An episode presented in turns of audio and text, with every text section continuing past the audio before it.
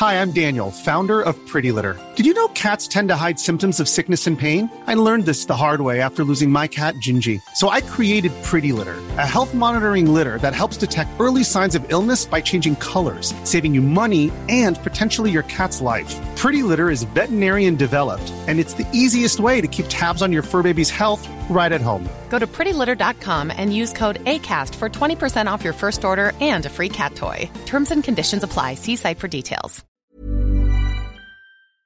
Le studio Biloba présente Le meilleur résumé, la littérature au creux de l'oreille.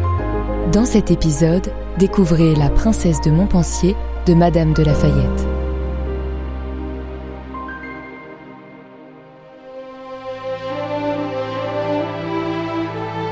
Voici l'histoire fictive de Mademoiselle de Mézières, illustre héritière de la maison d'Anjou, au cours de la sombre période des guerres de religion entre catholiques et protestants au XVIe siècle, sous le règne de Charles IX.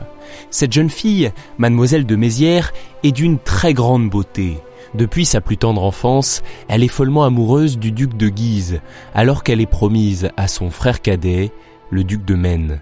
Cet amour, pourtant réciproque, demeure secret, et les années passent sans que le duc de Guise n'ose se déclarer à elle publiquement pour ne pas spolier son jeune frère. Finalement, la maison de Bourbon s'en mêle, convoitant le beau parti que représente la jeune fille. La promesse d'union de mademoiselle de Mézières au duc de Maine est donc annulée, elle y consent puisqu'après tout, comme elle ne peut épouser l'homme qu'elle aime, au moins en se mariant à un autre que son frère, n'aura-t-elle pas à souffrir de le voir régulièrement. Elle épouse alors le prince de Montpensier.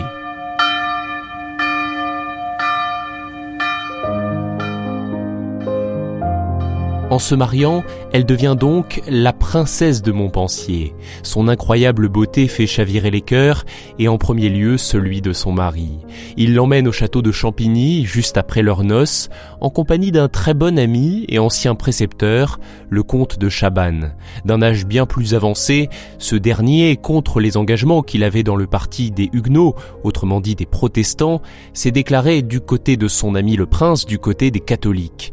Il se retrouve donc en entre deux camps, ni vraiment dans l'un, ni vraiment dans l'autre, puisque la reine-mère, Catherine de Médicis, reste soupçonneuse à son égard. Comme la guerre civile entre catholiques et huguenots fait toujours rage à Paris, le prince de Montpensier est obligé de repartir. Il se bat, vous l'aurez compris, dans le camp des catholiques. En revanche, le comte de Chabannes, n'ayant plus vraiment de camp dans lequel se ranger, il ne peut pas prendre part au combat. Durant la longue absence du prince, il reste donc à Champigny et développe avec Marie une grande complicité. Vous êtes une personne très utile, monsieur de Chabannes. Oh, quelques remèdes seulement. En réalité, le comte de Chabannes a succombé lui aussi au charme de la princesse, mais sans le lui avouer, du moins dans un premier temps. De son côté, la jeune femme le considère comme un véritable ami, si bien qu'elle se confie à lui sans la moindre crainte. Elle va jusqu'à lui raconter son ancienne relation avec le duc de Guise avant qu'elle ne soit mariée. Au bout de quelque temps, le comte de Chabannes finit par lui avouer son amour pour elle. Et alors qu'il s'attendait à ce qu'elle soit en colère, il est surpris de la voir rester calme et lui demander simplement de faire comme s'il ne s'était jamais déclaré à elle pour qu'ils puissent rester bons amis. Il accepte et promet de ne plus jamais mentionner ses sentiments. J'ai déjà oublié vos paroles. Vous seront venus sans doute de, de la grande fatigue de vos travaux et de vos lectures. Nous n'y reviendrons jamais. Après deux années d'absence, le prince de Montpensier rentre enfin au bercail. Il revient à Champigny auprès de son épouse. Il faut dire toutefois qu'il la connaît à peine, mais il est toujours sous son charme et veut tout faire pour la séduire. En ami de l'un et de l'autre, le comte de Chabannes lui vient alors en aide.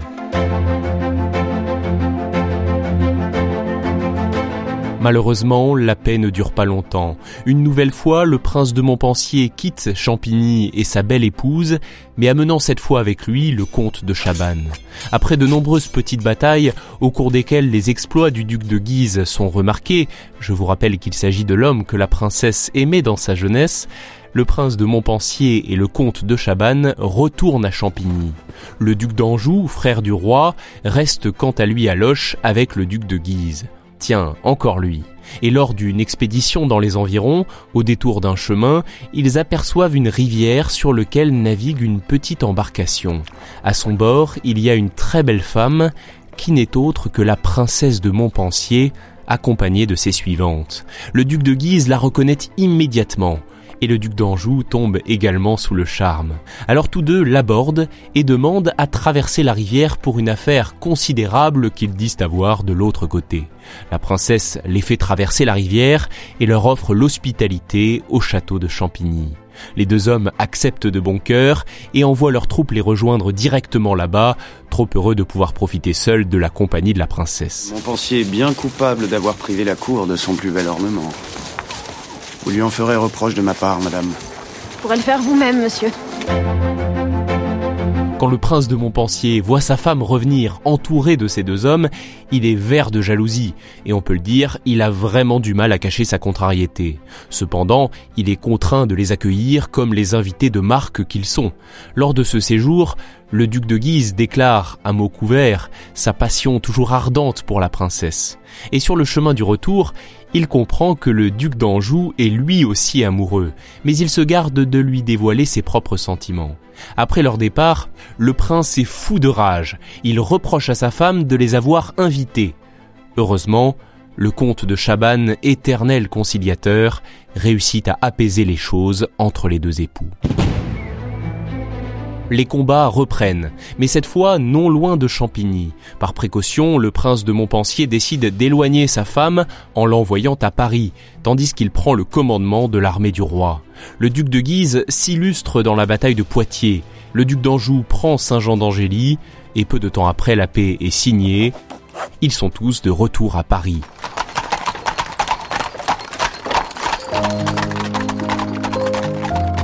Le duc de Guise trouve l'occasion de revoir la princesse de Montpensier dans les appartements de la reine. Sans attendre, il lui renouvelle sa déclaration d'amour avant d'être interrompu par l'arrivée inattendue du prince de Montpensier. Ce dernier, de nature jalouse, se doute de quelque chose sans pouvoir en être certain. La princesse est également jalouse, mais elle, en apprenant que Madame, la sœur du roi, et donc du duc d'Anjou, doit épouser le duc de Guise. Lors d'un bal masqué donné en l'honneur du mariage du roi, la princesse sent que son mari l'observe d'un œil soupçonneux lorsqu'elle s'approche de De Guise. Or ce dernier porte un masque et un habit de danse en tout point identiques à ceux du duc d'Anjou. En pensant alors s'adresser au duc de Guise, la princesse dévoile leur idylle secrète au duc d'Anjou. N'ayez des yeux ce soir que pour madame, je n'en serai point jalouse. Je, je vous l'ordonne, on m'observe, ne m'approchez plus. Le duc d'Anjou comprend alors que non seulement le duc de Guise est amoureux de la princesse de Montpensier, mais qu'en plus, il n'est pas honnête avec sa sœur, madame, qui est aussi la sœur du roi et qu'il prétend vouloir épouser. Il est doublement piqué au vif en tant que rival évincé et en tant que frère. Furieux, il menace le duc de Guise, puis il le dépeint à la princesse comme un traître déloyal, motivé par l'ambition. C'est pour votre intérêt, et non le mien que je dois vous convaincre de la fourberie de Monsieur de Guise.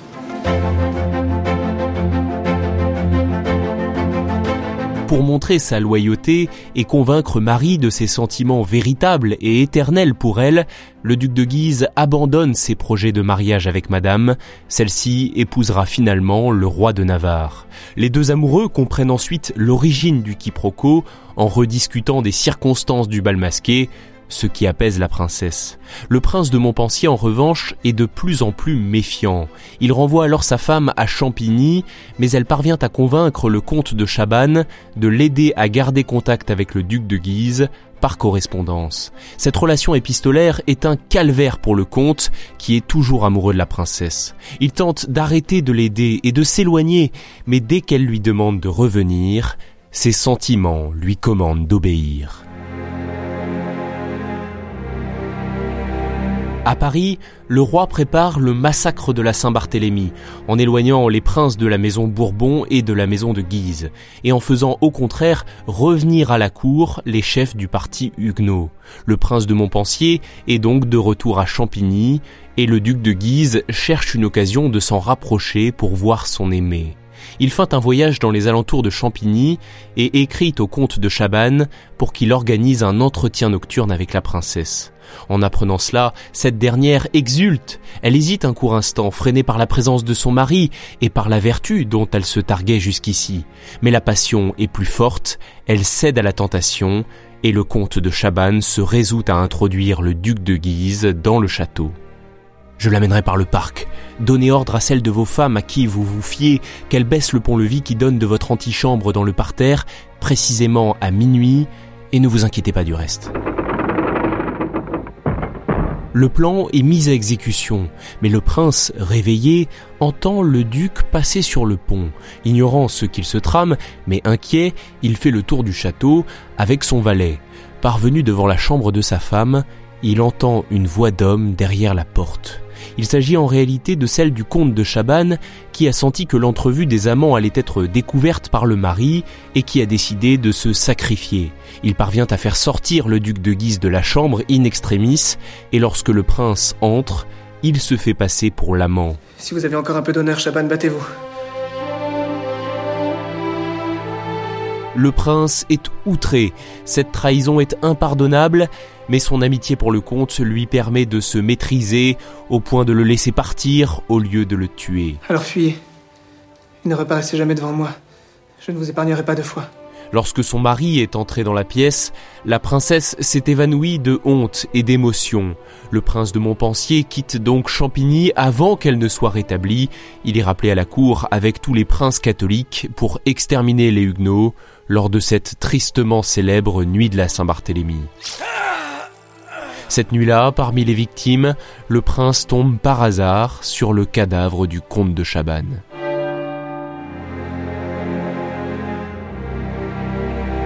Au château de Champigny, la santé de la princesse reste faible. Elle désespère de ne recevoir aucune nouvelle du duc de Guise, et en effet ce dernier, après le fiasco de leur dernier rendez-vous amoureux, n'ose plus entrer en contact avec elle. Le temps passe, et il oublie cette liaison et tombe amoureux de la marquise de Noirmoutier. Lorsqu'elle apprend la mort du comte de Chabannes, puis l'abandon du duc de Guise, la princesse sombre dans le désespoir. C'est sur les mots suivants que Madame de Lafayette termine cette histoire. Ce fut le coup mortel pour sa vie. Elle ne put résister à la douleur d'avoir perdu l'estime de son mari, le cœur de son amant et le plus parfait ami qui fut jamais. Elle mourut en peu de jours, dans la fleur de son âge, une des plus belles princesses du monde, qui aurait été la plus heureuse si la vertu et la prudence eussent conduit toutes ses actions.